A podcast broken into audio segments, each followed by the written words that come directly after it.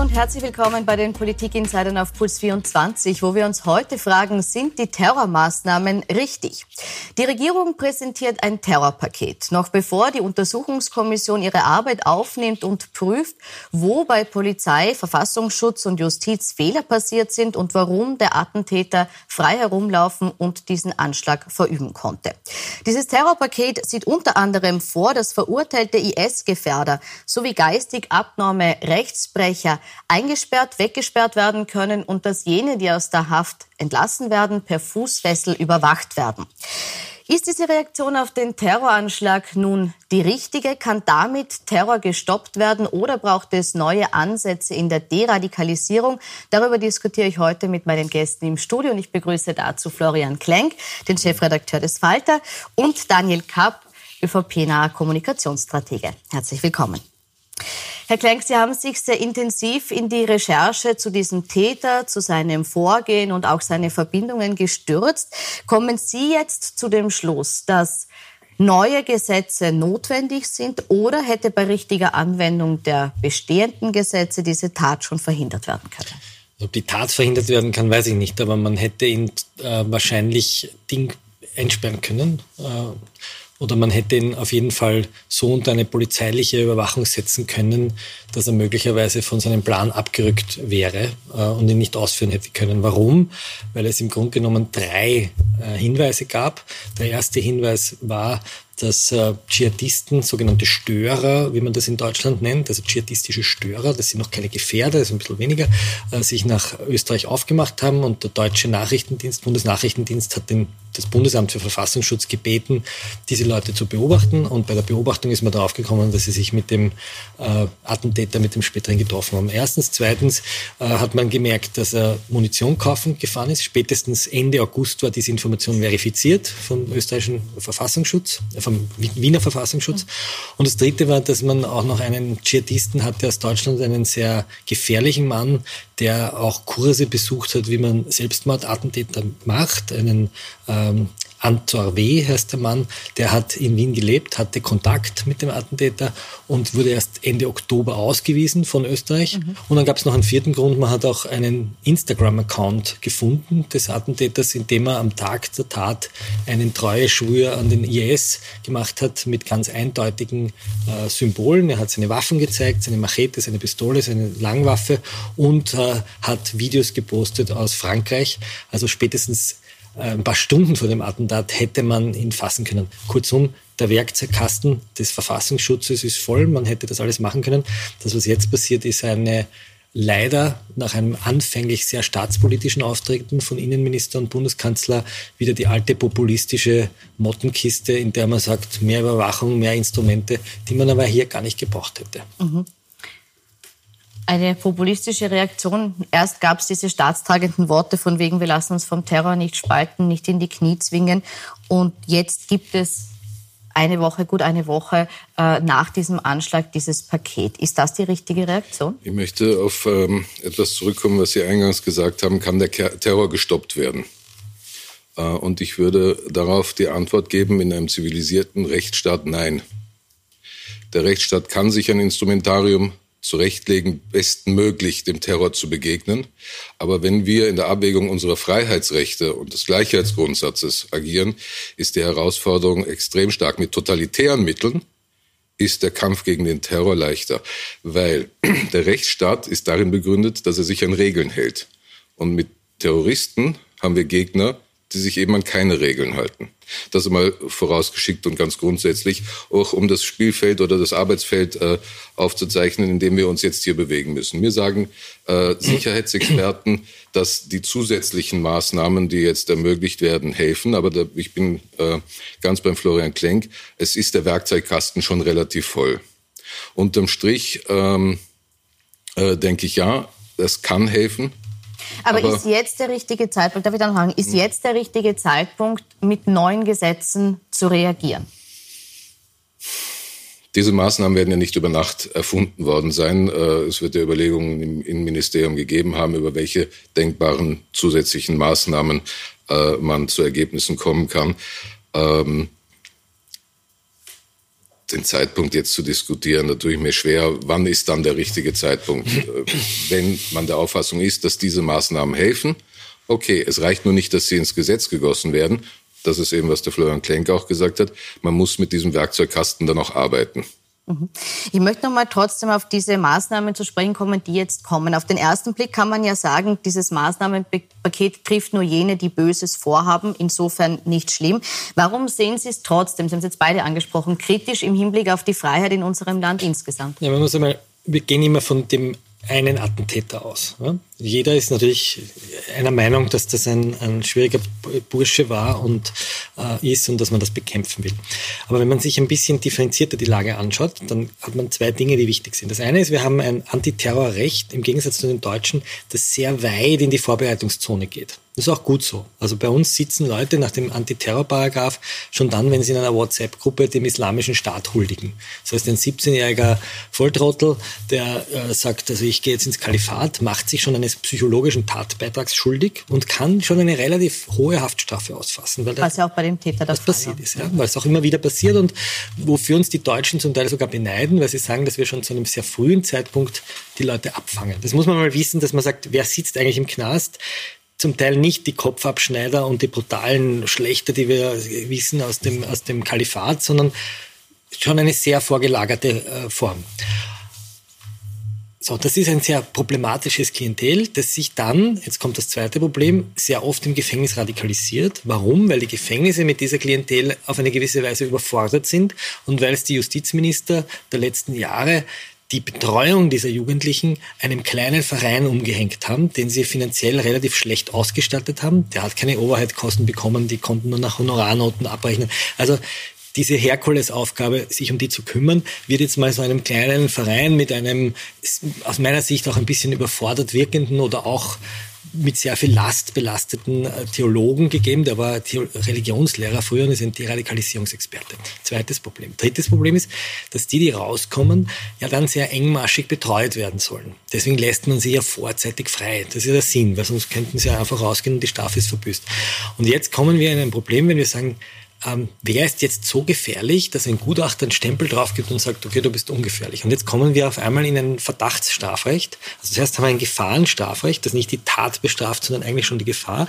Und beim Entlassen lassen wir die Haft dann auch noch so lange bestehen, bis wir wirklich sicher sind, dass der gar nicht mehr gefährlich ist. So, und dazu kommt jetzt noch ein weiterer Paragraph, nämlich der der Straftatbestand Unterstützung des politischen Islam. Was ist das? Mhm. Ist das schon, wenn ich sage, darf ich in Österreich zum Beispiel sagen, ich bin dafür, die Scharia soll gelten? Das, halten wir das aus in einer Demokratie oder nicht? Und was ist, wenn ich sage, ich möchte, dass das Alte Testament gilt? Ist das dann weniger schlimm? Ja, also ich, ich verstehe schon die, die, die, die fundamentalistische geistige Nahrungsgrundlage, die auch die Dschihadisten haben, die aufgehetzt werden in den arabischen Ländern und äh, gerade die Mohammed-Karikaturen haben das gezeigt. Aber ich glaube, dass es sozusagen hier eine, eine Fassade gebaut wird an, an, an Werkzeug, aber es fehlen die Handwerker. Mhm. Wir haben viele, viele äh, kräftige Instrumente, aber was wir jetzt brauchen, sind eigentlich die Facharbeiter, die diese Instrumente bedienen. Und da kommen wir in die BVD-Affäre hinein und in das, was wir im BVD-Untersuchungsausschuss gelernt haben, nämlich, dass dort Leute sitzen, die offensichtlich unterausgestattet sind oder auch wahrscheinlich unqualifiziert. Ich möchte über den BVD gleich sprechen. Ich möchte ganz kurz nochmal auf diese jetzige politische Entscheidung zu sprechen kommen, weil die vor allem äh, ein bisschen seltsam anmutet, wenn man es von Perspektive des grünen Regierungspartners sieht. Grüne waren eigentlich immer sehr zurückhaltend, wenn es darum gegangen ist, solche Anlassgesetze zu geben. Äh, der, der ehemalige grüne Justizsprecher Albert Steinhauser hat das auf Twitter sehr schön zusammengefasst. Das möchte ich Ihnen kurz zeigen. Der schreibt nämlich hier, entweder Grüne haben 1986 bis 2017 geirrt, wenn wir vorschnelle Gesetzesverschärfungen kritisiert, politische Verantwortlichkeit eingefordert und Sensibilität für Grundrechte eingemahnt haben, oder das grüne Regierungsteam 2020 liegt falsch. Ähm, Herr Kapp, können Sie vielleicht erklären, was bringt die Grünen dazu, jetzt bei so einem Beschluss mitzugehen? Ist das die Zeit oder ist das der große Koalitionspartner ÖVP? Ich denke beides. Es ist zu einem gewissen Teil wahrscheinlich auch Koalitionsräson, aber auch ein äh, in der Bevölkerung spürbares, und damit komme ich eben auf ein äh, Glatteis als grüner Regierungspartner genauso wie als äh, ÖVP äh, einer gewissen populären Erwartung, die man äh, bedienen möchte. Äh, zu dem ergänzend, was der Florian gesagt hat, ähm, ein Staat, der sich selber ernst nimmt, muss auch in sich selbst investieren. Oder eine Regierung, die den Staat ernst nimmt, muss in den Staat investieren. Und wir haben über viele Jahre ähm, nach meinem Dafürhalten ein etwas ähm, geistloses Sparmantra gehabt. Ich mache das jetzt an keinem einzelnen Finanzminister, an keiner einzelnen äh, Regierungskonstellation fest, aber es war immer dieses Optimieren des Staates äh, ähm, äh, wie, ein, wie ein Unternehmen dass alles billiger sein musste, kostengünstiger sein musste. Ähm, und da hat man, glaube ich, über die Jahre hinweg das Kind äh, mit dem Bade ausgeschüttet.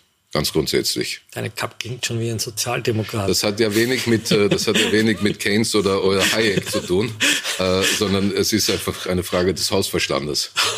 Das heißt, das Geld da vermissen Sie konkret wo jetzt im BVT, in der Justiz, weil es ja auch angesprochen wurde, dass Nein, wir Die Frage ist, was ist ein, und da sind sich ja wahrscheinlich sozusagen äh, Kritiker ja von links und von rechts sein. Die Frage ist, was ist ein starker Staat?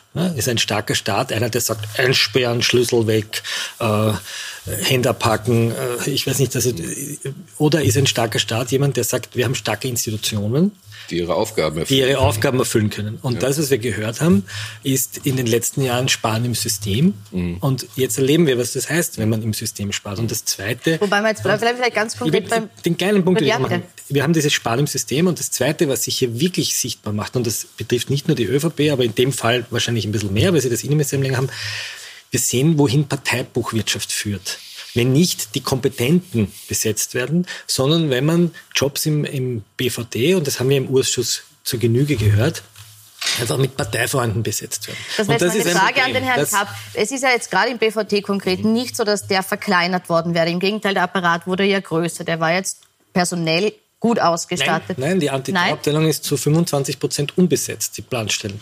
Die Planstellen sind unbesetzt. Das heißt, es wär, gab die Planstellen, aber die Personen drauf haben gefehlt zuletzt. Richtig. Ähm, trotzdem, gut, dann waren es zu wenig Leute, trotz, aber es waren 100 Leute mehr als zuletzt, die geplant wären, ja, oder? Es war so, dass der BVD, BVD die Hälfte des BVD kümmert sich einmal um Objekt- und Staatsschutz und die andere Hälfte ist sozusagen in mehreren Abteilungen aufgeteilt, die neben Antiterror auch Antispionage und äh, also da, da gibt es ja viele Bereiche Rechtsextremismus, aber der Bereich, der sich gegen den Antiterror das war die, die Stabstelle, also die Abteilung lange Zeit führungslos, ist jetzt vor kurzem besetzt worden. Es gibt ja nicht einmal einen richtigen BVD-Chef. Das ist jetzt der ehemalige Kabinettsmitarbeiter von Frau Mikl-Leitner, der ja auch kein Geheimdienstprofi ist, sondern der führt das jetzt interimistisch. Und es gibt ein Viertel der Planstellen ist nicht besetzt. Dazu kommt Corona, Homeoffice, all diese, all diese Dinge.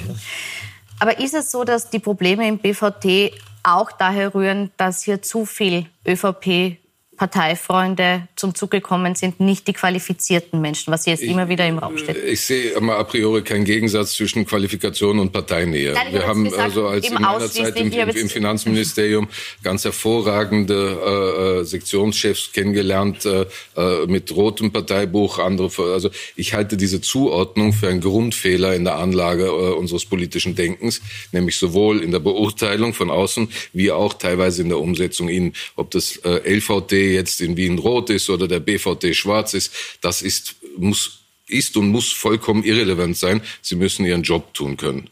Und dafür gibt es gewisse Kriterien, äh, da gibt es Ausschreibungen. Und ähm, ich gehe davon aus, dass die dafür Qualifizierten diese Jobs auch gekriegt haben. Der Punkt, den der Florian gemacht hat, äh, äh ist ja dramatisch, dass die Antiterror-Einheit äh, äh, hier 25 Prozent der Planstellen nicht besetzt hat. Ähm, ein starker Staat äh, ist ein Staat, der seine Leistungen erfüllen kann. Dafür haben wir den Staat. Der Staat ist dafür da, von der Gesundheit bis zur Sicherheit äh, und Infrastruktur Aufgaben zu erfüllen für uns. Dann frage ich Sie anders, Herr Kapp. Wer hat denn die Verantwortung zu tragen, dass 25 Prozent dieser Stellen nicht besetzt sind? Ist das der Innenminister? Das ist ähm, ein über die Jahre gewachsenes äh, Thema zwischen Finanzministerium, Vorgaben, Budgetkuchenstücken, Innenministerium, äh, Prioritätensetzungen der Politik. Das kann ich sicherlich nicht namentlich festmachen. Ja? Aber wenn wir, und das ist etwas, was ich in diese Diskussion auch einbringen möchte, wenn wir über Verantwortlichkeiten in diesem Zusammenhang reden, sehe ich eine ganz zentrale Verantwortung, und das ist die beim Täter, beim Mörder. Er hat abgedrückt. Wir können reden über die Radikalisierung. Wir können reden über, was kann die Gesellschaft, was kann der Staat beitragen, um das zu verhindern. Die Entscheidung und die persönliche Verantwortung zum Mord lag bei dieser Person. Die lag bei der Person. Trotzdem ist die Gesellschaft natürlich oder ist die Politik aktuell damit beschäftigt, die Möglichkeiten mhm. für solche potenziellen Täter nach bestem Wissen und Gewissen einzuschränken. Und äh, ich möchte in dem Zusammenhang auch noch mal auf die Aufarbeitung äh, kommen, die, die jetzt stattfinden soll. Diese Aufklärung soll ja eine Untersuchungskommission mhm. äh, durchführen. Eine Kommission aus Experten, die sowohl Innenminister als auch Justizministerin Alma Sadic äh, gemeinsam zusammenstellen. Ähm, Herr Kapp, jetzt hier nochmal die Frage, ist das vertrauenserweckend, wenn diese Untersuchungskommission, die jetzt kommen soll, auch wieder von den Ministerien bestellt wird, die untersucht werden sollen? Also ich bin äh, etwas äh, überrascht, wie über Nacht wir im Parlament auf einmal, äh, wie viele Terrorismus- und Antiterrorismus-Experten wir im Parlament haben, die noch in der Woche davor äh, Casinos Austria-Experten waren äh, und davor äh, BVD-Experten waren.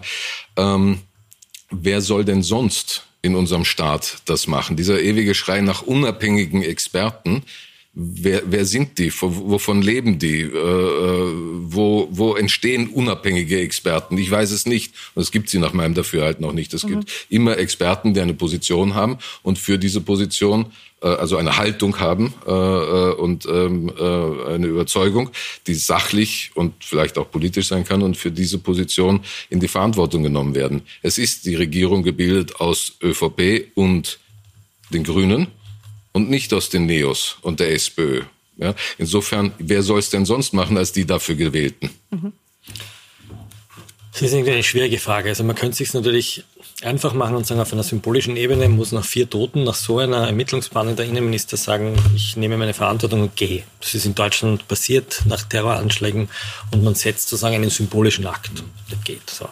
Jetzt kann man bei Karl Nehammer, und ich würde sagen, jeder Innenminister davor, mit Ausnahme Kickels, der nicht so, so lange, wie lange hat er regiert? Zwei Jahre, doch fast zwei Jahre.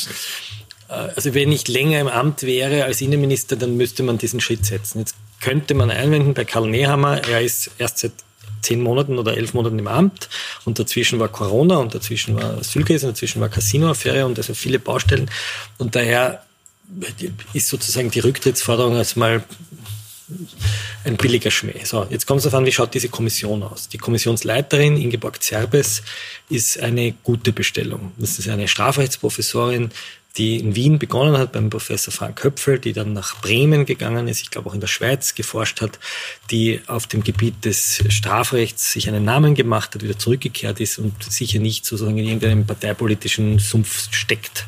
Ja, also hätte man jetzt irgendwie einen Parteinahen geholt, ähm, hätte jetzt gesagt, ich weiß nicht, da irgendein Parteigänger hätte das gemacht, hätte es anders ausgeschaut, auch dass es außerhalb liegt. Ich bin dennoch bei diesen Kommissionen ähm, habe ich immer auch ein bisschen das Problem, dass sie dann auch die Verantwortung ein bisschen wegdrücken. Ne? Sagt, die Kommission soll das beantworten und wir reden nichts, bislang, solange die Kommission nicht was gesagt hat. Also wir haben in Österreich auch so eine Kommissionitis. Die letzte Kommission, die ich aktiv miterlebt habe, das war in der Staatsopernaffäre, wo es um den Missbrauch gegenüber den Elevenen geht. Da hat die Kommission schon was bewirkt. Mhm. Ja, die hat das offengelegt und da hat es eine Reaktion gegeben, da sind die Leute abgesetzt worden. Es war ein überschaubares Thema.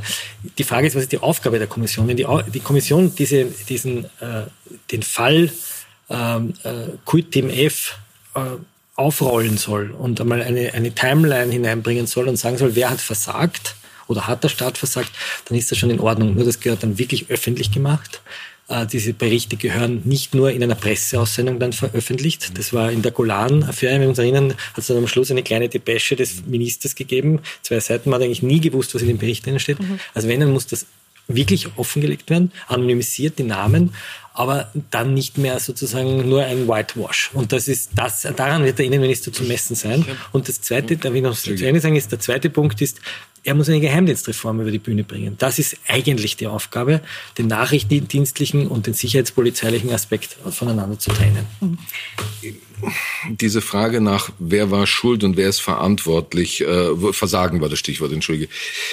Jo, ich würde fast sagen, jo eh. Wir haben laufend irgendwelche Untersuchungsausschüsse, die sich mit der Frage beschäftigen, wer war schuld.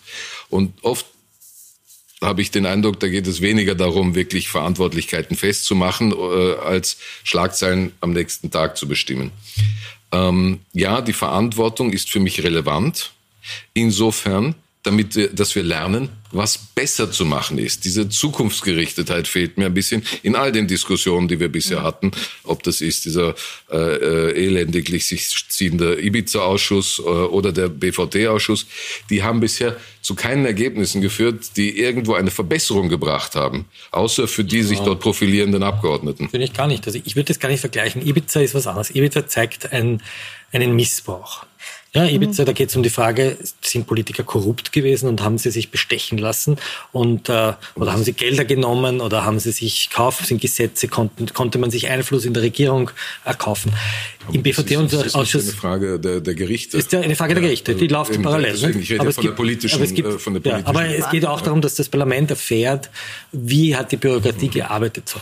In dem Ausschuss geht es um was anderes. Da geht es darum, funktioniert die Polizeiarbeit. Da geht es nicht darum, einen jetzt jemanden herzuhalten und zu sagen, du bist schuld und jetzt, äh, jetzt, jetzt wirst du gilles, sondern, das System sondern funktioniert das System. Und was folgt aus dem Bericht? Ja? Was mich jetzt aber trotzdem interessiert, an, dem, gleich, äh, an, diesem, an dieser Frage, was, wo ist das Versagen im System, wenn Sie jetzt sagen, es war offensichtlich, dass Sie 25 Planstellen nicht besetzt waren. Sie haben jetzt vorher gesagt, Sie würden Karl Nehammer nicht verantwortlich machen, weil er das Amt zu kurz erst inne hat. Er verantwortet äh, schon. Ich würde nicht sagen, dass er deswegen zurück zurücktreten muss. Das wäre jetzt ein, äh, die Schlussfolgerung aus, dem, die, aus der Verantwortung. Natürlich ist zurücktritt. Die, die Frage ist, und da, da teile ich sozusagen seine Sicht, wenn er sagt, ich bin verantwortlich für diese Sache und daher untersuche ich sie und jetzt gehe ich in die Reform. Wenn die Reform so ausschaut, dass sie billige äh, äh, populistische Gesetze machen, die einen Haut drauf Staat machen und nicht einen intelligenten Staat, dann wird er dieser Verantwortung nicht gerecht, sondern dann wird er in guter alter ÖVP Fleisch Eichmann-Manier wieder drauf hat, ein politischer Islam und das wäre mit Kopftuch, müssen wir jetzt auch verbieten, weil das ist der erste.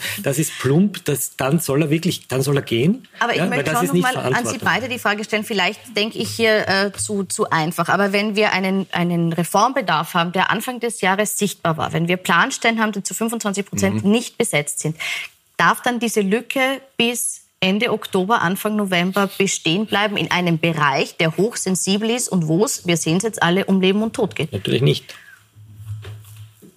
Sicher nicht, aber äh, trotzdem kann man nachvollziehen, was die Umstände waren über die letzten Monate, die Sie. Äh also, also Sie sagen konkret Corona, die Corona-Pandemie, die, die Aufgaben, die sonst am Tisch lagen, führt, waren führt so. zurück zu dem Grundsatz, sagen ein Staat, der sich über Jahre hinweg äh, sklerotisch äh, ähm, gespart hat, ist weniger handlungsfähig. Das ist keine mhm. Frage. Das kann man aber nicht dem Karl Nehammer äh, umhängen.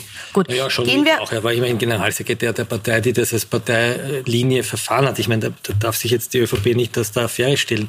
Warum schauen diese Behörden so aus? Seit 2000 regiert das Innenministerium die ÖVP. Ja, ich, wir können jetzt noch zurückgehen, wahrscheinlich war es unter den Roten auch nicht viel besser, aber immerhin seit 20 Jahren mit einem kurzen Intermezzo Kickel. Und Karl Nehammer hat die, äh, die Aktion gegen das BVD als Generalsekretär der ÖVP gut geheißen. Gibt es eine OTS-Aussendung, wo er noch sagt, das hat die vollen Rückendeckung der neuen ÖVP und das ist also wichtig, dass Kickel das macht. Also nee, wir sind ja damals, man soll jetzt das also kind, wir alle, ich meine jetzt nicht das also, ÖVP, sondern ja. Äh, wir alle sind ja damals davon ausgegangen, dass wenn Staatsanwälte Staatsanwältinnen so etwas anordnen, dass nach den, äh, ich bin auch gesessen in einer Diskussionssendung, gesagt, ich gehe vom Funktionieren des Rechtsstaates aus. Ja, wenn es den Anlass gibt, dass Staatsanwältinnen das unterschreiben, diesen Haus, äh, diesen Durchsuchungsbefehl, ne? oder Richter, Richterin, Verzeihung, ja. ja. beantragen Staatsanwälte und Richterinnen unterschreiben, dann hat das eine Grundlage. Insofern äh, wäre es ja merkwürdig, wenn jetzt ein ÖVP-Generalsekretär sich dem entgegenstellt, dass am Ende dieser ganzen Hausdurchsuchung rauskommt, dass, jemand, dass es äh, um Kaffeehausrechnungen geht äh, äh und das sozusagen das Ergebnis ist, lässt also die Dinge im anderen, wenn wir über äh, politische, äh, im anderen, im anderen, im anderen wenn man, Licht äh, dastehen. Ja. Wenn man von, über politische Verantwortung, meine Rolle ist jetzt da nicht die Opposition zu spielen, sondern den kritischen Beobachter der Presse, ja, äh, zu sagen, ja, es ist wirklich alles kaputt gespart worden, Wahnsinn, jetzt müssen wir alles neu machen. Das war schon die Linie auch dieser Häuser. Ja. Und ähm, so wie man im Asylbereich und im Flüchtlingsbereich tausende Beamte auf einmal eingesetzt hat, weil das politisch opportun war, zu sagen, wir müssen das Fremdenrecht aufmunitionieren, hat man in diesem Bereich äh, offensichtlich weggeschaut. Und äh, diese starken Sprüche, diese Kraftmeierei, die jetzt kommt von Sebastian Kurz, der dafür verantwortlich ist als Regierungschef, der ist dafür verantwortlich, der regiert jetzt schon seit einigen Jahren, dass wir keinen Geheimdienst haben, dass wir keinen funktionierenden Nachrichtendienst haben. Diese Verantwortung liegt bei der ÖVP, nicht bei den Grünen. Und das war der erste schmutzige Move, zu zeigen auf die Justiz, auf die Grünen und sagen, naja, eigentlich ist Alma Sadic verantwortlich, weil die haben den ja freigelassen. Der wäre so und so frei gewesen, weil der hätte seine Haft schon abgesessen. Also ich glaube, und ich glaube immer das Gute, wenn die ÖVP das ernst meint, dann muss sie einmal aufhören mit der Quatscherei vom Sparen im System, wenn es um Polizeiarbeit geht. Äh, so wie übrigens auch die Linke aufhören muss mit dem Quatsch Defund the Police. Ja, also das ist ja wirklich der größte Quatsch. Sondern es muss eine intelligente Polizei sein, die verhältnismäßig arbeitet. Und dazu gehört eben nicht, dass man die Leute präventiv einsperrt, sondern dass man die schnappt, von denen man Hinweise kriegt, dass sie sich Munition fürs Sturmgewehr kaufen und schon sich dem IS angeschlossen haben. Und ich möchte jetzt nochmal den Punkt aufgreifen, weil Sie gesagt haben, dazu gehört nicht, dass man diejenigen präventiv einsperrt. Äh, wenn wir uns jetzt nochmal die Menschen ansehen, über die jetzt oder für die jetzt neue Gesetze gemacht werden, dann sprechen wir in erster Linie von denen, äh, die sich schon mal strafbar gemacht haben. Also es gibt ungefähr 300 Menschen, die von Österreich aus in den Glaubenskrieg gezogen sind, und 150 sind zurückgekommen. Meine Frage ist jetzt, was machen wir mit denen? Es gibt das Gesetz noch nicht, aber ist es wirklich der richtige Ansatz zu sagen, wir geben die in den Maßnahmenvollzug, wir sperren die weg, bis jemand den Stempel drauf gibt und sagt, ich übernehme die Verantwortung dafür, dass der nicht mehr radikal ist? Oder muss man da schon andere Ansätze überlegen, wie man die in die Gesellschaft zurückholt, ohne sie in der Form wegzusperren? In einem, in einem, es ist grundsätzlich schwierig, Verantwortung für jemanden anderen zu übernehmen, noch dazu in einem frei, äh, freien Rechtsstaat, in einer freien Demokratie. Äh, der Florian hat das in der Sendung am Dienstag nach dem Terroranschlag, in der wir gemeinsam waren, für mich sehr plausibel veranschaulicht, wie der Radikalisierungsprozess dieses Individuums, äh, dieses Mörders, um nicht seinen Namen gebrauchen zu müssen, äh, erfolgt ist. Und da spielt das ähm, Gefängnis offenbar eine, eine sehr beschleunigende oder verstärkende Rolle. Das ist sicher ein Aspekt. Der andere Aspekt, der sich mir stellt, ist die Frage, wer sind denn die Radikalisierer? Es gibt die Radikalisierten, aber irgendwo gibt es ja wohl auch Radikalisierer, die diese Menschen bewusst und zynisch einsetzen in ihrer Strategie. Du hast, glaube ich, gesagt, dass in diesen Moscheen Deutsch gesprochen wird. Das sind nicht kulturell verankerte in ihrer Heimat, äh, wie sagt man, in ihrer Heimat-Community verankerte junge Menschen, sondern das sind entfremdete Menschen. Mhm. Ja? Und diesen entfremdeten Menschen äh, die Tschetschenen sein können, Nordmazedonier sein können, eine, keine gemeinsame Sprache außer Deutsch haben, geben diese Einrichtungen, Sportvereine offenbar eine Heimat und eine, eine Ausrichtung. Mhm. Also zwei Fragen dazu. Sind die Gefängnisse die Brandbeschleuniger? Muss man sagen, dass man sie, die Menschen von denen eher raushalten sollte, als sie dort unterzubringen? Und wie schaffen wir es eben, jene Menschen zu erreichen, die radikalisieren, also von denen dieses also Gedankengut ausgeht? Es gibt eine Untersuchung dazu über die Radikalisierung im Gefängnis von Hofinger Schmiedinger, die sagen, man muss sehr unterscheiden, wer da im Gefängnis sitzt. Ja, da gibt es die kleinen Mitläufer, die auch Frauen übrigens, erstaunlich viele Frauen, Mädchen. Ähm, und es gibt die wirklich gefährlichen, die wirklich brandgefährlichen Kopfabschneider, die 20 Jahre kriegen, die richtigen Hassprediger, die wirklich Waffen holen und die Leute in die, in die Schlacht hetzen. Und ich glaube, ein, ein ordentlicher Rechtsstaat differenziert. Der so, und der braucht aber das Instrumentarium, der braucht jetzt die Lupe und das Mikroskop, um scharf zu stellen und zu sagen, wer es wäre. Und das funktioniert offensichtlich nicht, diese Scharfstellung, aus verschiedenen Gründen, weil die underfunded sind oder weil sie auch vielleicht getäuscht werden. Ähm, was man aber festhalten muss, ist, dass bei sehr vielen, die wegen Terrorismus im Gefängnis sitzen, die Resozialisierung funktioniert hat, die ein ganz normales Leben führen, die wieder zurückgekehrt sind wir sind wahrscheinlich alle der Meinung, dass wir ein Strafrecht haben, das nicht die Leute auf ewig wegsperren soll, selbst wenn sie Kinderschänder, Terroristen oder ganz schlimme Massenmörder sind, sondern das Gefängnis dient dazu, die Leute wieder in die Freiheit zu bringen und sie darauf vorzubereiten. Wenn man mit diesem Grundsatz bricht, leichtfertig bricht, gibt man etwas auf und der Terrorismus hat gewonnen. Und dann hat er genau das erreicht, was er will. Umgekehrt haben die Leute natürlich Angst. Ich habe mir diese Videos angeschaut. Mhm. Ich habe mir angeschaut, wie vor unserer Haustür der wahnsinnige Attentäter mit seiner, äh, ich weiß nicht, was er da hat, seine, seine mm, Zaster was, was auch immer, ja. herumgegangen ist. Und ich, ich habe mir das bewusst angeschaut. Und ich würde auch jedem Experten zu dem Thema raten, sich das anzuschauen, weil es auch den Blick schärft für den Wahnsinn. Das ist nicht einfach nur irgendein Herumgeballer, sondern das ist ein schwer gestörter Mensch. Und der Gedanke zu sagen, so ein schwer gestörter Mensch kommt äh, in einen Sicherungsvollzug, weil er einfach in seinem Kopf gewaschen. Ich, ich bin kein, ich bin weder ein Psychiater noch ein Psychologe noch, aber da ist etwas, was ihn völlig unterscheidet zu irgendeinem anderen Straftäter. Das ist ein Wahn, in dem sich der befindet. Und solange dieser Wahn nicht weg ist, glaube ich, dass man darüber diskutieren soll, ob jemand auch sozusagen weiterhin verwahrt wird. Und das gibt es im österreichischen Strafrecht jetzt schon, die gefährlichen Rückfallstäter.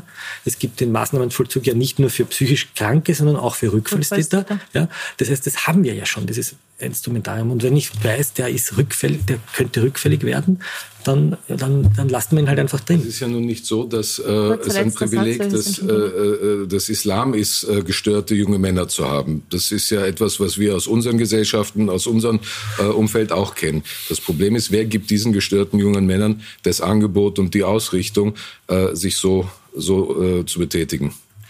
Ich bedanke mich für die Einschätzung, für die Diskussion. Ihnen wünsche ich einen schönen Abend auf Puls 24.